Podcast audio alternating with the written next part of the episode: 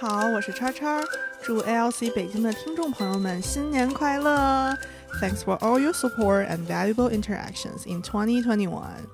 二零二二年的第一期播客，我们来聊聊阿帕奇 Skywalking 是如何在二一年实现了 contributors 的大幅度增长，从多个方面来挖掘探索一下开源项目 contributors 增长背后的底层逻辑。本期播客除了江宁江老师外，还邀请到了阿帕奇 Skywalking 的项目创始人吴胜。以及 ALC 北京扩四，值得一提的是，我们扩四老师的新书《开源之谜》即将发售啦！Congratulations！感兴趣的听众朋友们要多多关注哦。好啦，现在让他们来做一下自我介绍吧。呃哈喽，大家好，我是江宁，嗯，ALC 北京的这个常驻主持人。Hello，大家好，我是扩四 LC 北京的成员。啊，大家好，我叫吴胜，我是阿帕奇 Skywalking 的这个创始人和项目 VP，同时也是 LC 北京的成员。好，感谢感谢，欢迎来到我们今天的播客录制。那姜老师，今天我们要聊一聊什么呢？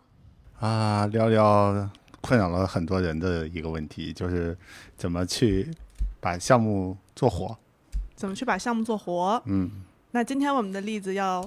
啊，今天非常有幸请到了这个吴胜啊，这个因为我跟吴胜其实认识的时间也很长，然后我们是 见证了这个 Skywalking 从一个小 baby，然后逐步发展壮大，然后现在也已经成为这个阿帕奇呃软金会一个举足轻重的一个项目了啊。呃，很高兴今天来到这个播客，因为 Skywalking 实际上从个人项目到一个小社区，到孵化器，到呃，顶级项目以及到后面有一些自己的商业化的进程，实际上也经历了很长的时间。呃，过程中间也有很多的变化和不同的思考，也很高兴今天过来和大家一起分享一下呃自己的经验和一些想法。我们可以从最开始啊，就是 Skywalking 最开始的时候，应该是一六年的时候，就是项目刚刚起来。那那个时候的话呢，其实呃，我我相信，其实我们也有一些啊种子用户，然后肯定也有一些核心的一些开发项目的这个发展，其实和用户是有很密切的关系。可能要从这两个方面来去跟大家稍微聊一聊，然后可以听吴生稍微介绍介绍。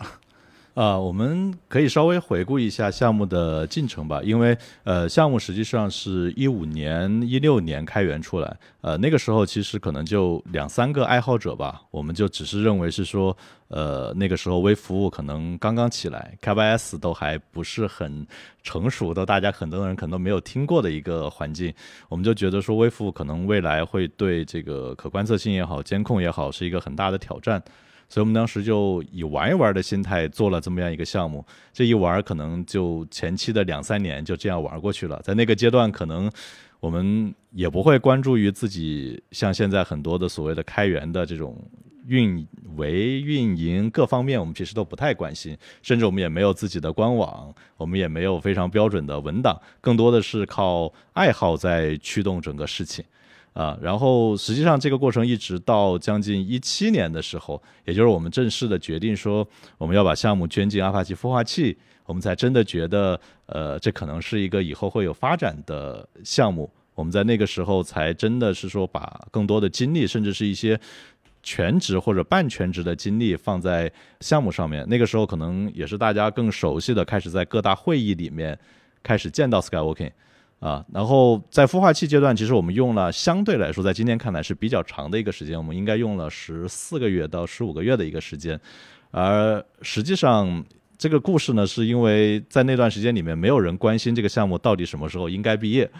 然后，因为阿帕奇毕业要需要很多的这个文字性的工作，所以所有人都偷懒，就没有人想去走这个毕业的流程，然后就一直拖到实在是拖不下去了，我们才想起来要去搞毕业这个事情。啊，question，什么叫实在是拖不下去了呢？呃，就是因为很多认识的，从导师也好，从孵化器的这个 VP 也好，我们在线下遇到的时候，大家都在问，就问你们为什么还在孵化器里面待着，不要出去？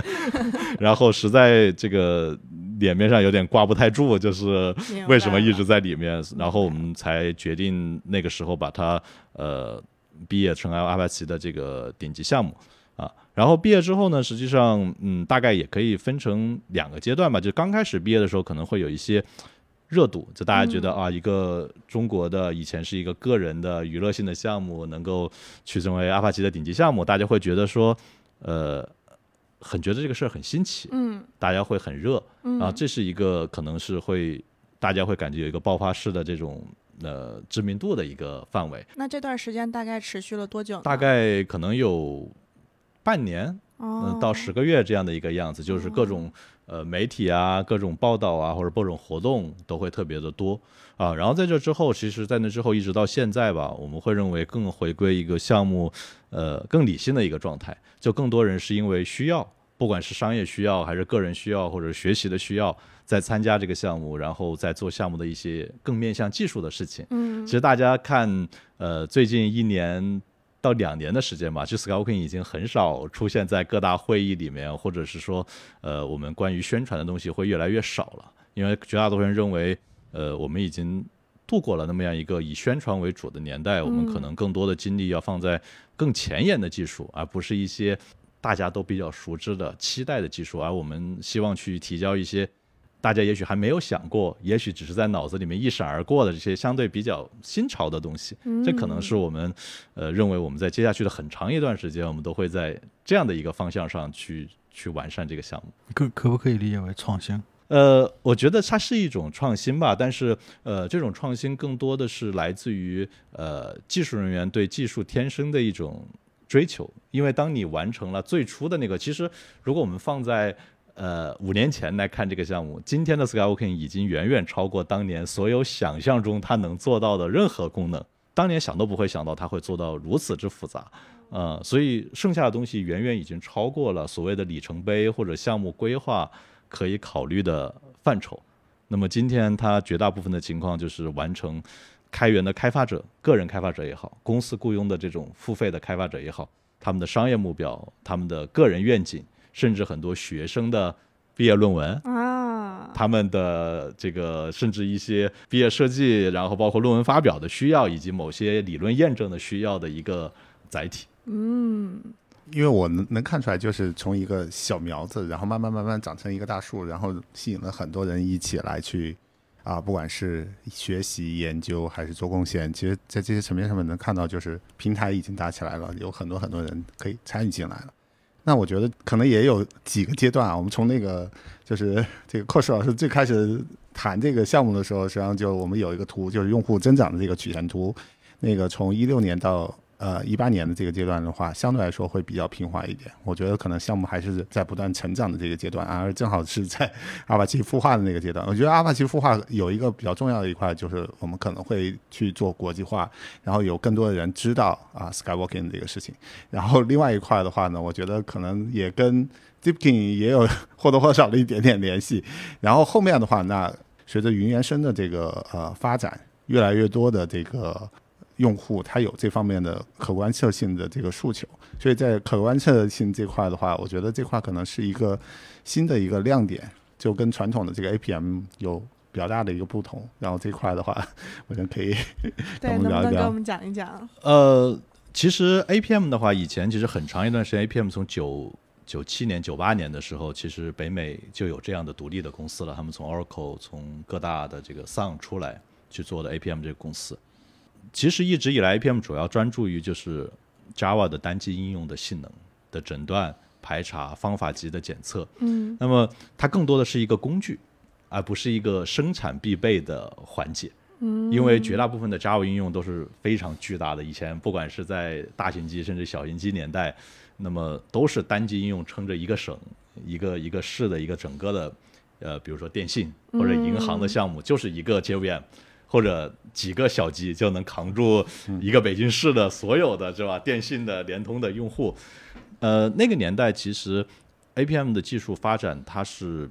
相对来说比较受限的，因为并没有什么可以很大的想象空间，无非就作为一个诊断工具存在。那么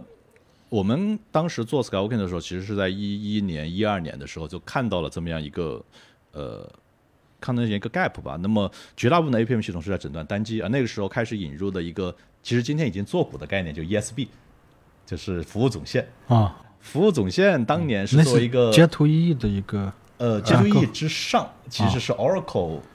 IBM 他们一起搞的一个叫做统一服务总线的概念，就是在微服务开创之前，为了把 N 个系统串接在一起 啊，那么他用了一个所谓的 ESB 甚至 BPM，就是所谓的这个业务流程编排这么样一个概念，去说想把大家系统集成在一起，无缝的可以互相调用啊。我们当年在联通去第一次用了这样的一个架构，就发现了这个应用之间诊断的这个困难，这个实际的技术需求。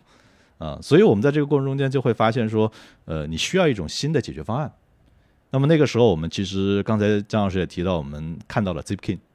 我们也看到了这个呃韩国的这个 Pinpoint。那么这两个项目其实对于 Skywalking 起始来说是一个呃非常好的这个。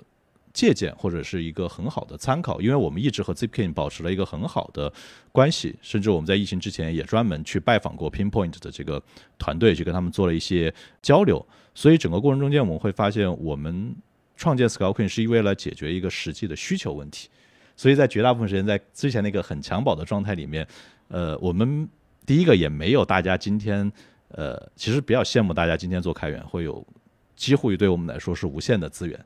我们在当年可能没有会议，没有官网，没有博客，没有文章，更多的是一堆开发者在那里，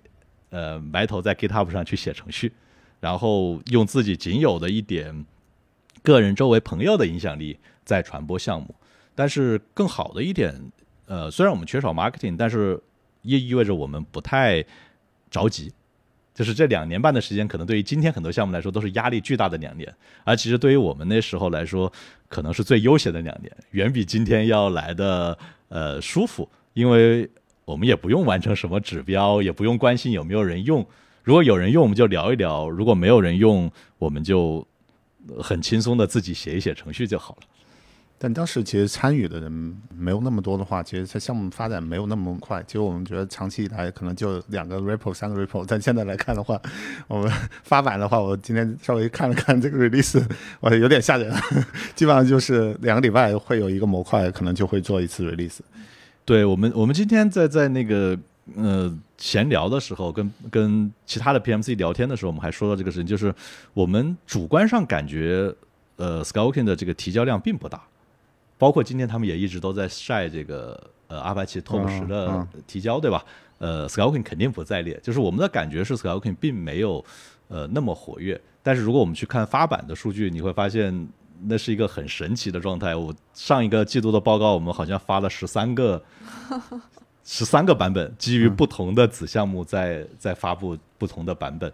其实因为 Skywalking 的这个整个成长的经历吧，我们几乎不在意任何统计指标。我们几乎不去看任何统计指标来做决策，我们更多的是随心的一个状态。我们认为有用，不管是对公司有用、对个人有用，或者对呃某一个小团体有用，我们会把很多的精力放在这个相对来说比较务实的这个事情上。很好，我觉得这样很好，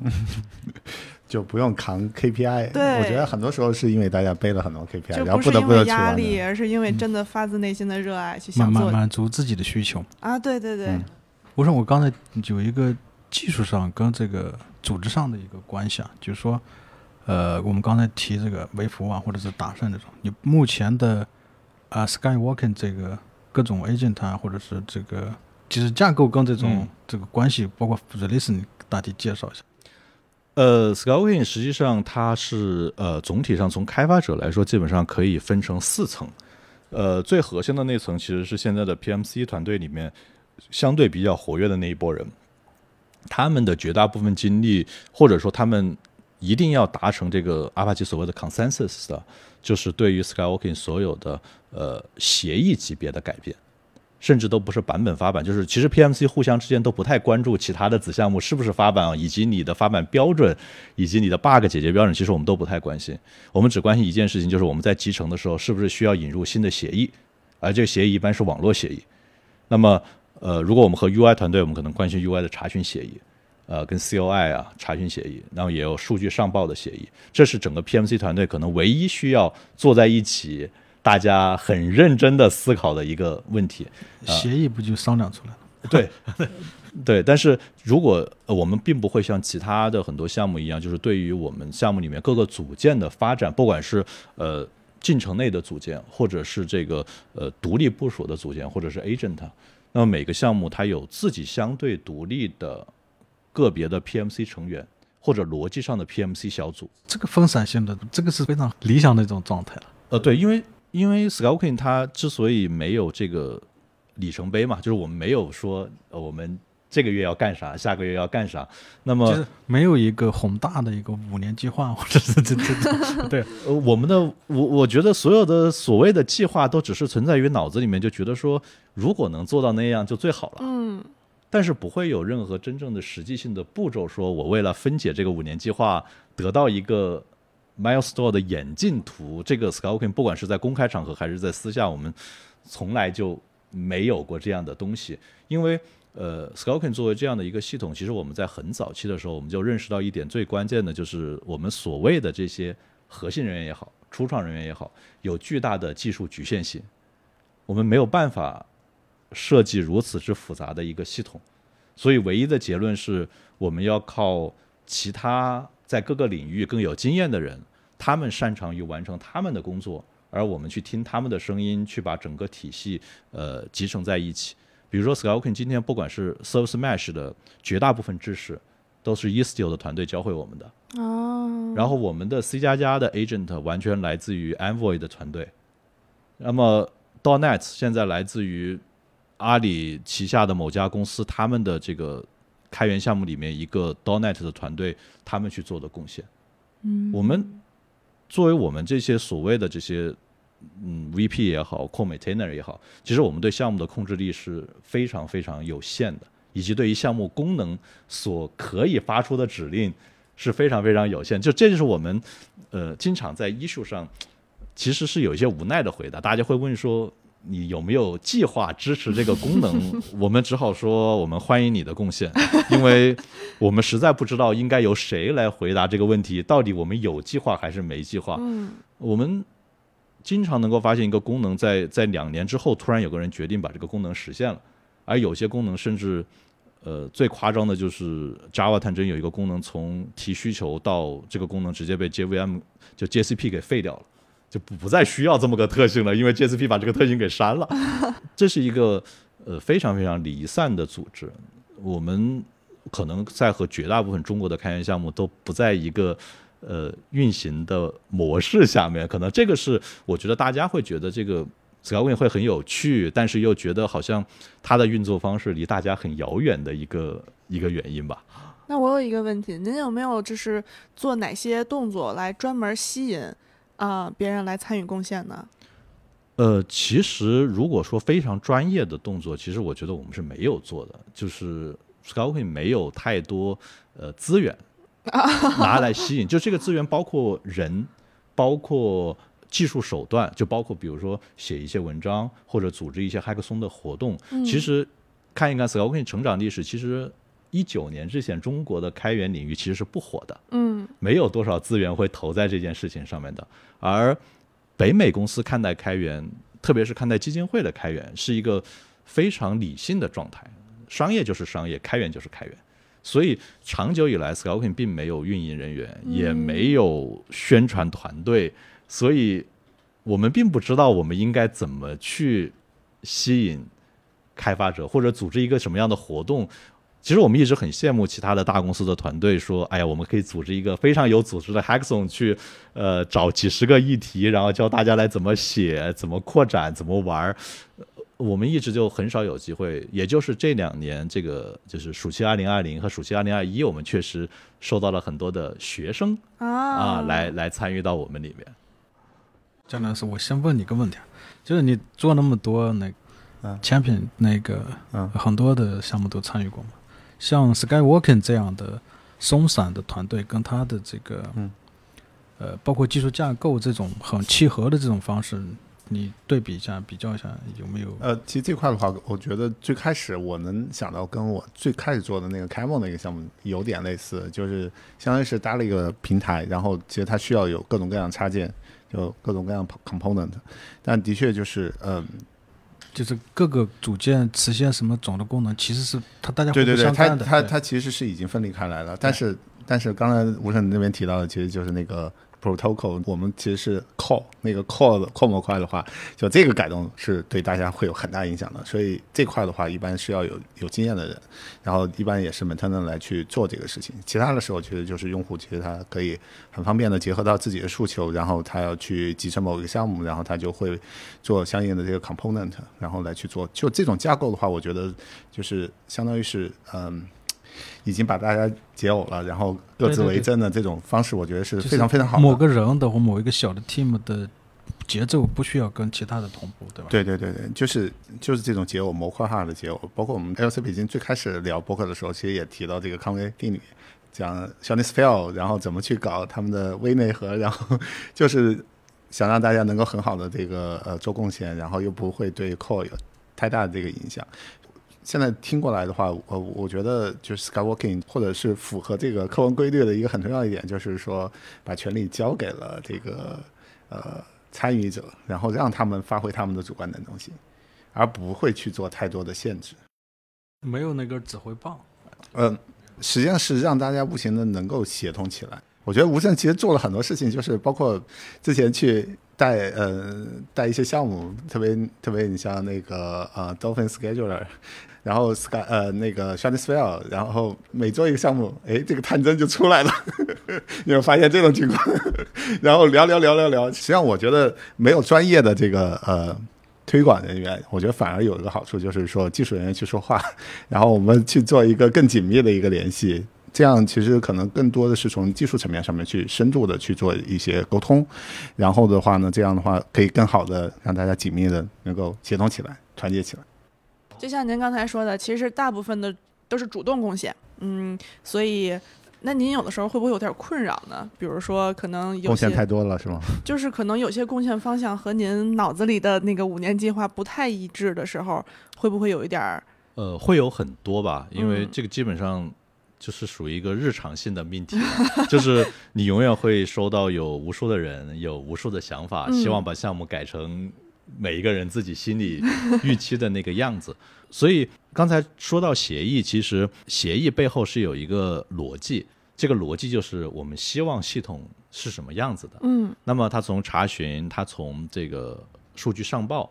本质上它决定了一个系统的边界在什么地方。所以，当你如果你的 proposal 是需要改变项目的边界的时候，那不好意思，那你可能要征询很多很多 maintainer 的意见。同意，啊这个甚至可能大家会默认执行，一票否决，就是任何一个 maintainer 认为这个方向的改变是不合理的，那么其他的 maintainer 可能会无条件的选择支持他。这种情况发生过吗？这种情况其实发生过很多很多次啊，因为呃 s k y k i n g 做到今天，其实大家有很多很多的功能，可能都想把它放进来。那么我们实际上更多的是选择如何去拒绝，而不是如何去接受大家的。呃，贡献，因为我们担心项目会朝着失控的方向发展。嗯，比如说我们最常见的 s k y l k 里面最常被问到一个问题就是这个系统为什么没有登录？就它是一个有 UI 的系统，但这个系统没有登录，也没有权限。嗯，那么这个这个东西我们是一直有人问，一直被拒绝。这个拒绝的逻辑其实很简单，就是我们并不是说我们想拒绝这个功能，我们只有一个条件。如果你能说明，呃，说服两个活跃的 PMC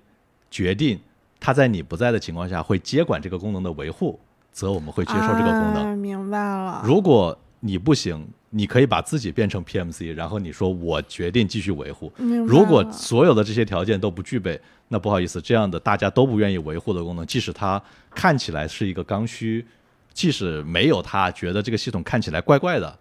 我们。也就这样坚持了五年的时间，这个系统没有登录啊，非常 make sense 哇！就是主导权还是嗯，我觉得我觉得这是换了一种表述方法。那表伟其实之前提的比较多的是那个推坑文化，就是这件事情你总会要有人来负责，嗯，那谁来负责？那总会要有人主动的跳出来，谁提出来谁负责？对啊，谁提出来谁负责？就是反过来话的话，就是其实我觉得。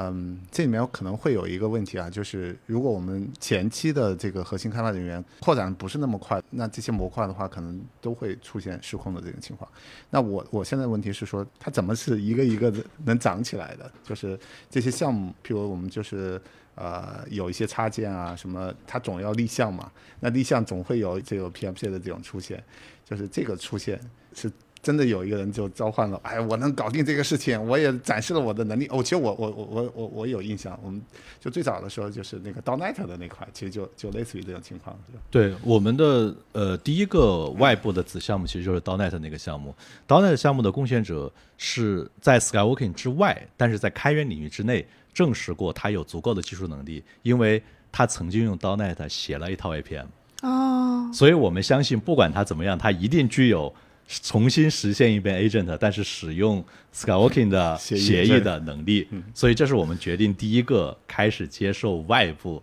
探针。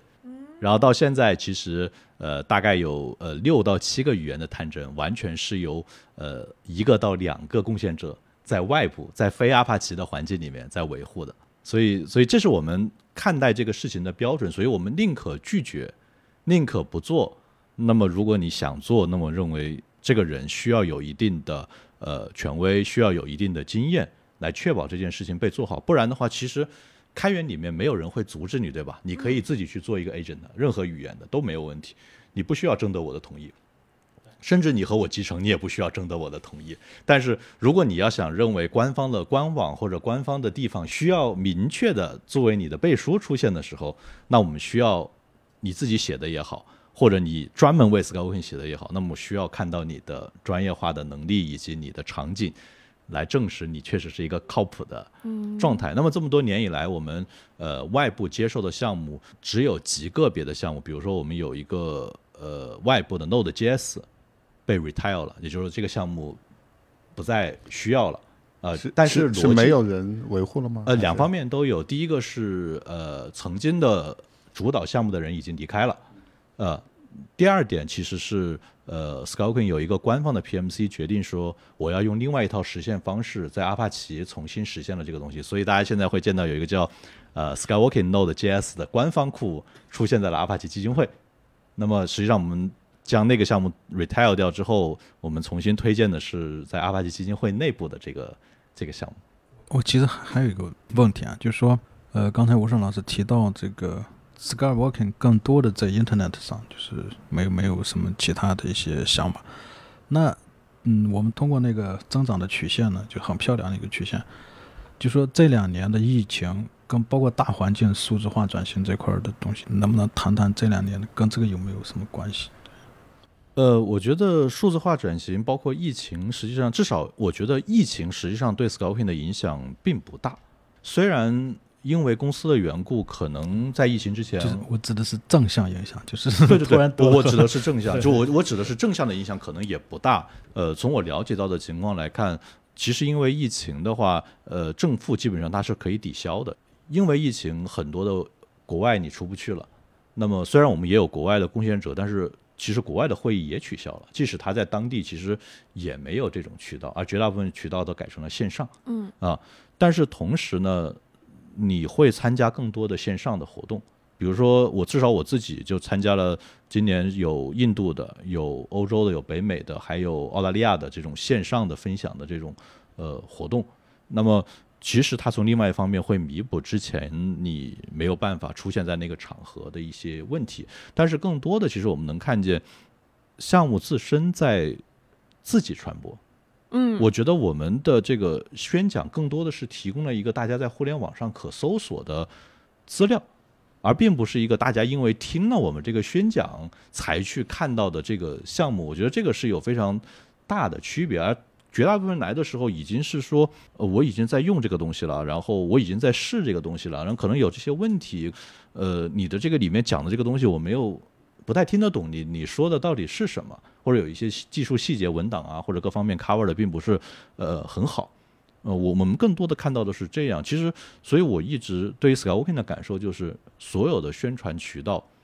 都不足以让大家去选择这门开源软件，而仅仅可能让大家知道有这么一个开源软件存在。我觉得这可能是 marketing 的一个极限的能力，而最后做决定，呃，其实和他的技术背景，就是他的需求有很大的。其其实我我并没有问做一些宣讲，就是项目本身真正发生那个地方，比如说 issue 这块儿，它对于我们的推动啊、搜索引擎啊，或者是这个问答网站啊这样的情况，就是它是自传播，嗯对就是充分的利用了这个 Web 二点零时代的这种技术也好，或者是互联网本身的威力也好，包括我们在就 Twitter 上啊，就是反正就各种线上的这种东西嘛，就是这两年有没有特别的这个点啊之类的？这两年的点可能就是大家真的需要 APM 的这个点吧，就是因为以前可能单体应用多，现在不管是容器化也好，还是微服务也好，呃，大家开始觉得项目定界就是故障定界、故障定位出现了很严重的这个技术失真的问题，就大家找不到系统到底哪里出问题了，只知道页面点进去报错了，至于后面哪一个环节报错了不知道，所以大家在寻找一种工具。在能够一体化的去找到这个错误，并且尝试帮助开发人员能不能解决这个问题，呃，所以这个是本质上的一个内需的需求，就大家会去来寻找这样的呃项目。对，我觉得这也是痛点问题，就是如果你的项目能解决大家痛点问题，自然就被自传播。然后我觉得还有一个有意思的现象，我们发现就是。因为因为我关注 Sky Working 时间也比较长，在前期的时候，有人甚至专门来去写那个源代码分析。呃，其实我觉得源代码分析这个事情，其实呃好多人在写，就是其实很多开源项目都有很多人在写这个东西，有 Sky Working 的竞争者，有他的 fans，有他的这种非常厌恶的人，因为实是一个很矛盾的存在。他动了很多人的蛋糕，也很多人会喜欢这个项目，所以呃，大家会在不同的角度想去搞清楚这个项目到底发生了什么，所以他们会在不同的角度会去写，有的站在 Skywalking 这边，有的站在对立面，有的把 Skywalking 当做一个标的物去宣传他们自己的项目，有的人把 Skywalking 放在脚下踩，这个我们都是呃，不管是在会议中还是在文章中，在视频中间，经常能够看到的一个场景。但对于我们来说，我们会认为，我们并没有想让谁开心，或者说，那你你开不开心，对于我来说并不太重要。我们会觉得说，对于 Skulking 本身来说，它其实是一个，我们希望是它一个你想在做 Observability 这个领域里面，你想实现某些比较炫酷的、比较新潮的功能，那么它会是一个很好的平台，也是一个很开放的平台，你在上面去做更多的事情。我们更多的希望给大家营造的是这样的一个呃环境。至于它的那些指标也好啊，包括即使是像 contributor 这样的指标，我们更多的可能是年底大家拿出来乐一乐。但是我们可能也并不太在意，呃，这个指标好看也好，不好看也好，呃，我们嗯也没有太在意这个事情。所以谈到吸引，其实我觉得更多的是参加项目的每一个人，他们自己在吸引周围的人。他们可能真的能感觉到这个项目是一个开放的，而不是说，因为现在其实很多的吸引开发者有一个不好的角度，就是说，呃，我希望大家来帮我做什么事情，嗯嗯嗯，那么或者说我有什么功能，希望大家来帮我做。那么 s k y w a k i n g 其实背后一直有一个逻辑是说，呃，我们不认为你是在帮我做，你只是说你需要这个，然后你在我上面做会比你自己从头开始做更简单。那么你就没有必要自己再从头开始做了。当然，你可以选择开始做，因为大家也可以看见，现在其实有很多其他的，国内也好，国际也好，也有其他的呃监控领域的项目，大家有不同的技术站，不同的选择啊，我觉得还挺 OK 的啊。我们也会和这些项目一起去沟通，去看看他们为什么想自己做，为什么他们做了技不同的技术选型。我想起一个故事啊，就是李纳斯来说，他其实被 community 很多人喜欢，是他对于技术的一个见解。就他不管你是哪怕是一个操作系统的权威来好，他直接顶回去啊！就当年那个论战那个，跟很多教授啊，什么 Unix 的权威就是，那那其实我认为就是说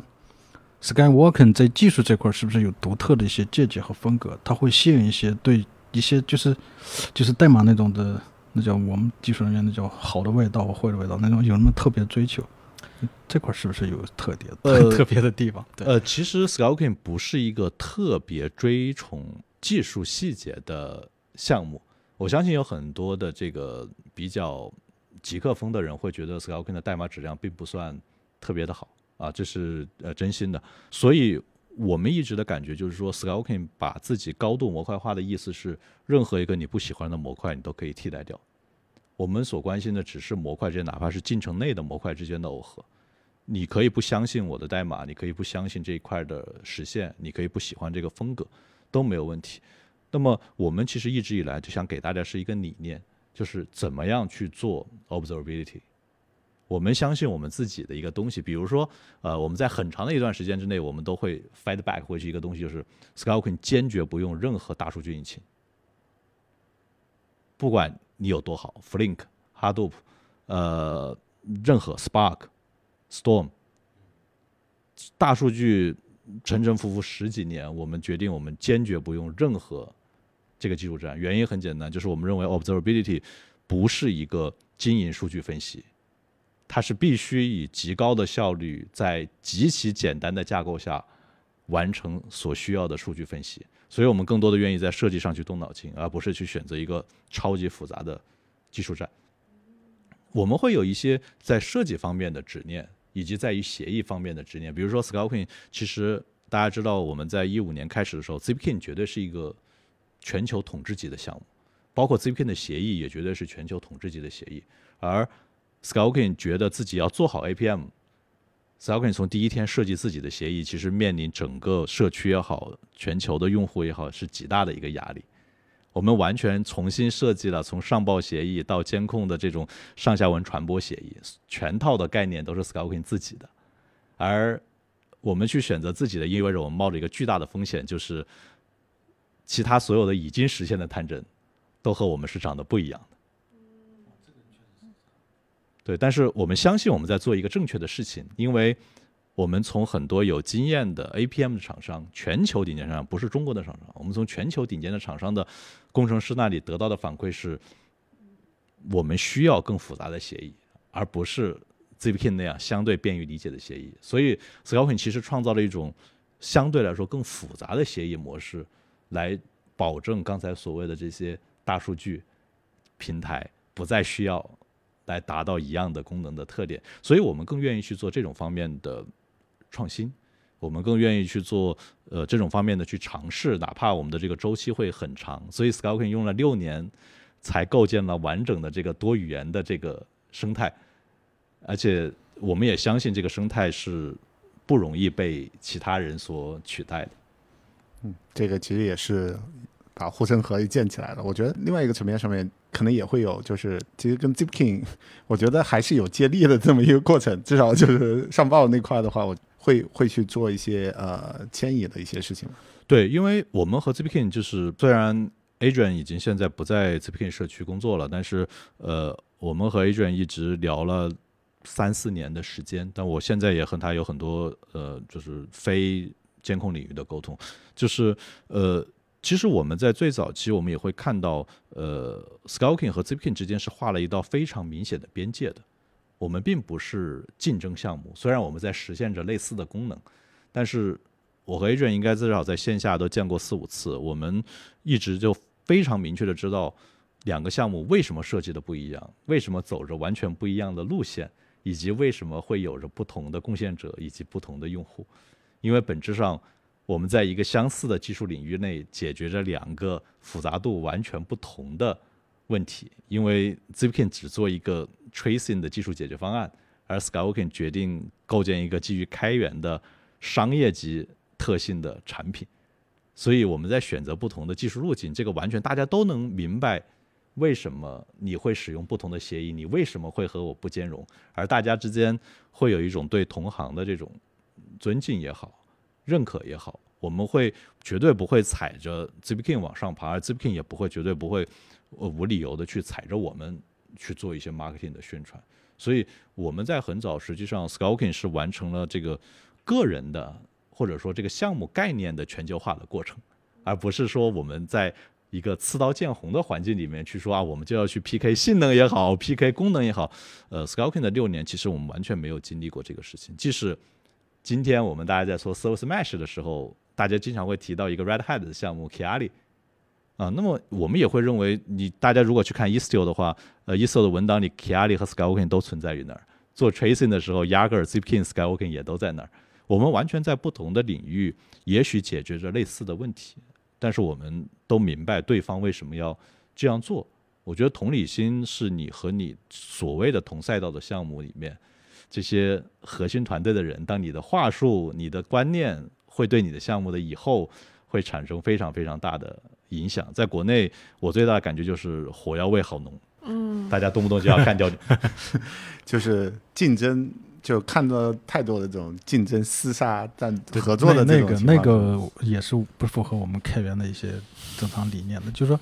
真正的在去年一年的整个的增长的这个 contributor，对，给我们细节分享一下。这个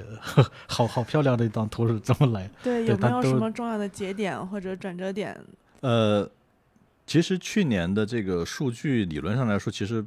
我也比较惊讶于这个数据，我个人是比较惊讶的，因为在一个四百贡献者的背景下去实现一个百分之五十的增长，这个 几乎看起来是一个不太不可能能完成的任务。也就是说，